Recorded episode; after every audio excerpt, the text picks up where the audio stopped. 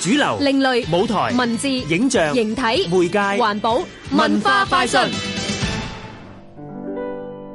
瑞兒樂社將會同芬蘭庫莫克室樂節攜手合作，請嚟多位重量級芬蘭及香港演奏家聚首南蓮園池，喺靈物閒適嘅環境，為觀眾呈上詩意盎然嘅音樂。音樂會請嚟芬蘭國際室樂節總監兼中提琴家弗拉迪米爾孟德爾遜，佢係十九世紀著名德國作曲家費利斯孟德爾遜嘅第七代後人。另外，仲有嚟自芬蘭嘅小提琴家潘素拉。有請隨意樂社助理推廣及節目總監鐘永欣同大家介紹啊！佢哋兩位咧就會同香港嘅幾位音樂家合作，包括我哋係最中央大提琴家李瑞先生啦，鋼琴家張偉晴，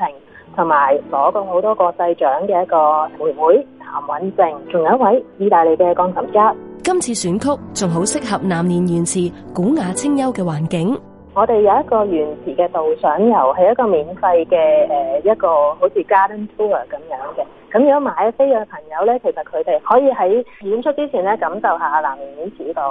誒咁靚嘅古蹟去行一行咁。其實場地唔係好大，如果大家會去咧，就會好難得有個好近距離嘅接觸，應該會好震撼咁樣，即係好近距離咁聽到身邊周圍環迴嘅音樂聲。五月十五號下晝五點半以及七點半，南蓮園池樂益古蹟社區音樂會系列先樂舞曲。隨意樂社主辦。香港電台文教組製作文化快訊。